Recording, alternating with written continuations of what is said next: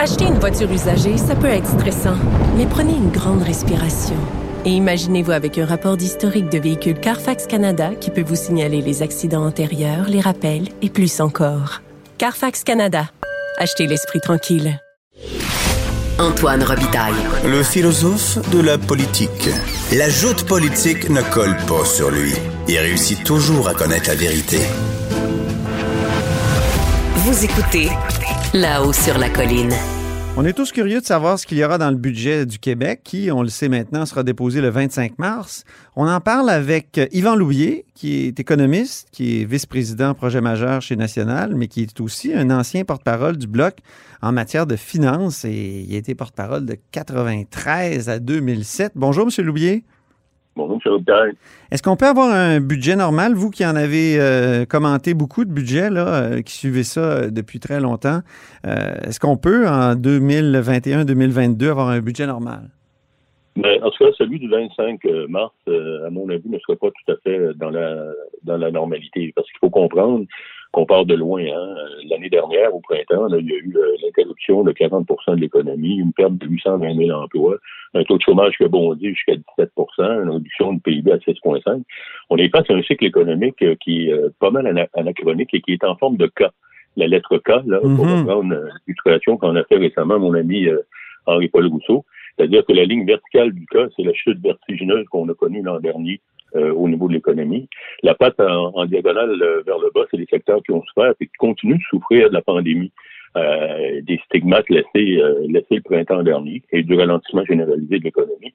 Et la patte ascendante, ben, c'est ceux qui s'en sont sortis. C'est-à-dire euh, les gens qui sont, euh, les entreprises qui sont adaptées, euh, qui étaient équipées technologiquement pour affronter la concurrence, ceux qui étaient les plus robotisés, numérisés, etc. Alors, depuis mai 2020, c'est sûr qu'on a récupéré 575 000 emplois, donc à peu près 70% de ce qu'on avait perdu. Donc, la patte ascendante du cas là, a performé en d'autres en d'autres mots. Donc, mm-hmm. on semble se diriger vers un redressement, mais il faut faire attention. Il faut être très prudent parce qu'on joue pas dans la normalité. Et je crois que ce budget-là ne, jouera pas non plus dans la normalité. Donc, ça ne peut pas être un budget normal. Est-ce qu'il faut prévoir une sorte euh, d'euphorie, M. Loubier? Parce que après des périodes comme celle-là où on a restreint beaucoup la population euh, restreint. Euh, on, a quand même diminué les dépenses. Il y a des gens qui ont perdu beaucoup d'argent, mais il y en a d'autres qui ont économisé. Pensons juste à ceux qui sont en télétravail sur leur transport. Et mm. est-ce qu'on peut s'attendre et comment est-ce qu'il y a euphorie? Est-ce, qu'on peut euh, prévenir les, mauvais effets de l'euphorie? Je pense, je pense qu'il faut euh, retenir notre euphorie pour euh, l'automne parce que je trouve qu'il y a beaucoup d'optimisme, mais il y a encore beaucoup d'incertitudes. Et ce qu'on entend pour le prochain budget du 25 mars, c'est que ça va être un budget de transition. Et on va attendre à plus tard pour annoncer plus précisément un véritable plan, un plan de relance là, costaud. Il va y avoir, bien sûr, dans, dans, dans ce budget-là, euh, on va continuer encore à aider les entreprises qui sont dans la pente, euh, la patte descendante du cas, là, comme je l'ai mhm. mentionné tout à l'heure, euh, parce qu'il faut s'en sortir. Donc, il faut donner un dernier coup. Mais avant que tout le monde soit immunisé, là, c'est-à-dire 70% de la population vaccinée, euh, l'horizon est un peu plus vers la fin de l'été, début de l'automne. Alors, à quelque part, là, euh, je pense qu'on va être en, transition. Mm-hmm. On va attendre à plus tard pour euh, annoncer des mesures plus costaudes de relance.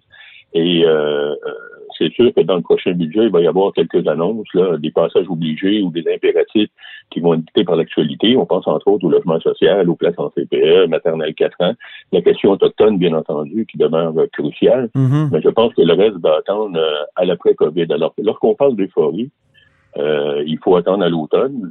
Le seul, la seule grosse mesure qui pourrait aider, ça va être vraiment le PQI. Une chance qu'on a le PQI, le programme québécois d'immobilisation, parce que ça peut permettre de soutenir l'économie puis euh, essayer de, de commencer à avoir un rythme plus normal euh, en investissant dans les projets d'infrastructure. Puis la loi 66 va permettre justement la réalisation, le début de la réalisation de 180 projets d'infrastructure. Alors ça, euh, ça va être euh, euh, reconfirmé, mais il ne faut pas s'attendre à des surprises le 25 mars, sauf qu'on va nous indiquer clairement qu'on ne joue pas encore dans la normalité et que le véritable plan de relance va intervenir tout plus tard. En d'autres mots, le plan de relance véritable est en confinement. On connaît ce, on connaît ce mot-là. Oui. Je pense qu'il faut retenir notre, notre euphorie, puis on va être en transition le 25 mars et on va essayer de dégager des marges de manœuvre. D'abord pour pour sortir de cette crise-là, parce que tout peut arriver en tant que la vaccination est pas massive. Et on ce qui se passe à travers le monde. il y a encore beaucoup d'incertitudes. Alors, on va se dégager des marges de manœuvre, on continue à s'en dégager pour finir cette lutte à finir-là contre la COVID-19 et euh, essayer de garder une marge aussi pour la véritable relance euh, à l'automne. Mhm. Là, plusieurs personnes disent on va avoir euh, prévoit, puis même le gouvernement l'a dit, autour de 15 milliards de déficit pour le Québec. Mhm. Est-ce qu'on peut craindre une sorte d'austérité après, après la, la, la COVID? C'est le contraire de l'euphorie d'une certaine façon, mais. Ah, ouais, c'est ça.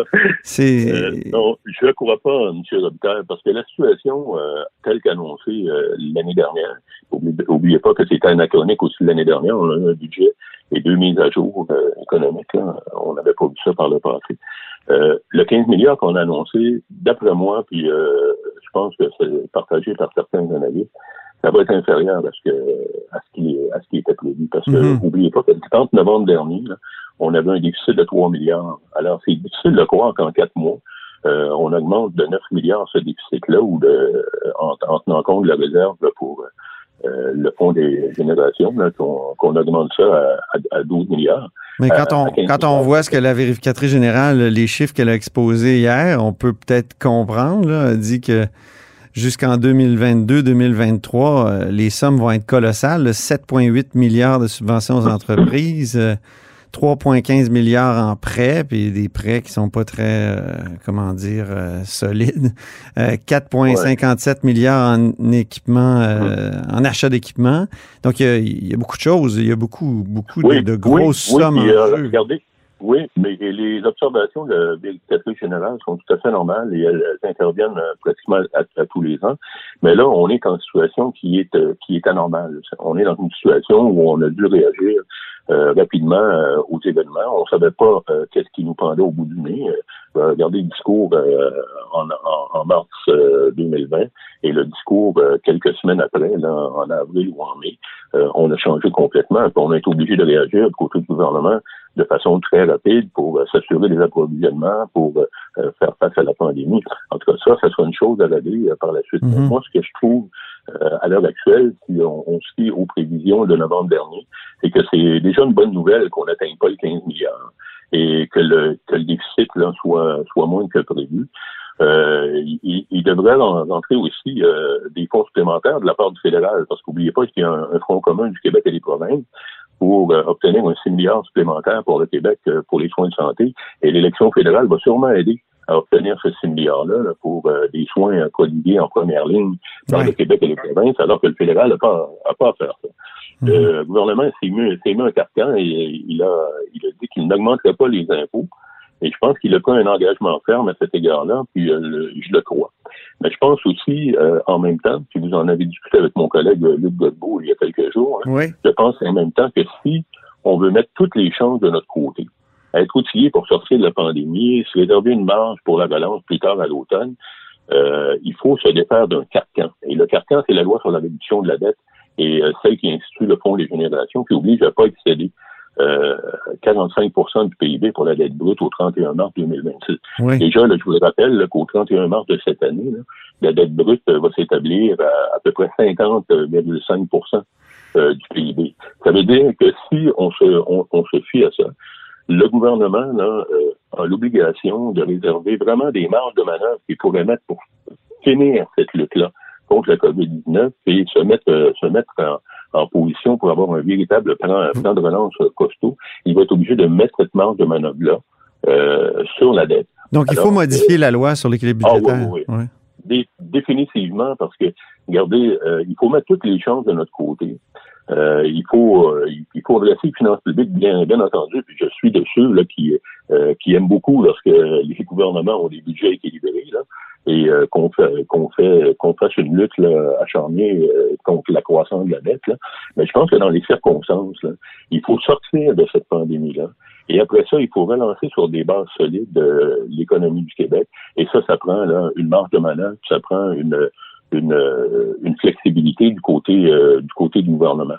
Il faut tourner la page sur ce chapitre dramatique-là, puis je pense qu'il faut mettre les moyens nécessaires hein, pour, pour le faire. Parlons du fédéral en terminant. il n'a pas déposé de budget l'an passé. Là, il vient de repousser encore le budget à, plus tard, le gouvernement Trudeau, évidemment. Qu'est-ce que vous pensez de ça? Est-ce nécessaire de faire un budget compte tenu de la, de la donne qui change constamment ou est-ce que ben, serait pas un... C'est un, un, exercice démocratique. Hein. à tous les ans, le gouvernement doit, doit, doit rendre des comptes à la population. À l'heure actuelle, on ne sait plus trop euh, quel est l'état des finances publiques, quelles vont être les orientations du gouvernement? Il n'y a pas de plan euh, pour redresser les finances publiques. Euh, je pense qu'à quelque part, même si on est dans une incertitude, il faut indiquer une voie, il faut indiquer une orientation, mais il faut surtout informer euh, le gouvernement, la population. Euh, et ça, c'est un, c'est un droit que la population a de savoir qu'est-ce qu'on fait de ces taxes et ces impôts et comment ceux qui nous gouvernent dépensent et entendent redresser la situation au cours des prochaines années.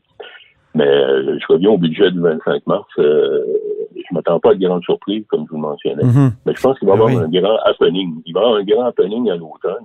C'est sûr que le gouvernement ne laissera pas passer un événement qui soit qui va être une rupture, un, changement drastique de conversation après 18 mois de drame, de sacrifice, de parcimonie cognitive, de peur d'isolement. Je pense que c'est là que ça va véritablement se passer. Donc, c'est à la mise à jour que va vraiment se définir le vrai budget du Québec? Ben, écoutez, ça peut ça peut prendre l'allure d'un autre budget. Ah oui. Euh, et, c'est pas incongru. Regardez l'an passé, on a eu un budget, on a eu deux mises à jour. Et ben oui. Paul Martin avait déjà déposé deux budgets, une année, je ne me souviens pas laquelle. Mais je pense que c'est là que c'est à l'automne que la véritable relance va intervenir. Mm-hmm. Dites-moi, Monsieur ouais. Dites-moi, Monsieur Loubier, vous avez beaucoup aimé la politique. Euh, ça vous manque. Euh, est-ce que vous avez mis une croix là-dessus? Ben, je pense que je suis comme vous, M. Robitaille. Euh, je suis tombé dedans quand j'étais psy. Et puis, euh, ça sort pas. Ça sort jamais de nous, ces choses-là. On a toujours le goût. Euh, enfin, moi, c'est pas dedans. Je suis toujours un peu à l'extérieur. oui, vous, vous avez été dedans pour vrai. Mais... Oui, mais vous avez la politique et ça paraît. Oui, oui. Vous intéressez à toutes les questions politiques et, euh, et sociales et économiques du Québec. Et, euh, donc, vous, est-ce que vous excluez donc de vous présenter euh, en 2022 au Québec ou euh? Non, je vais laisser. Oui, je, je, ça. Je vais laisser, euh, je vais laisser mon garçon qui a 16 ans à l'heure actuelle et ma fille qui a 23 ans prendre la relève et je les prépare pour ça un petit peu. OK. Très bien. Ben, je vous remercie beaucoup, Yvan Louvier. C'est moi qui vous remercie. Au revoir. Économiste, euh, ancien porte-parole du Bloc de 93 à 2007 en matière de finances et aujourd'hui vice-président projet majeur chez National. Et c'est tout pour La Haut sur la Colline en ce jeudi. Merci beaucoup d'avoir été des nôtres. N'hésitez surtout pas à diffuser vos segments préférés sur vos réseaux et je vous dis à demain.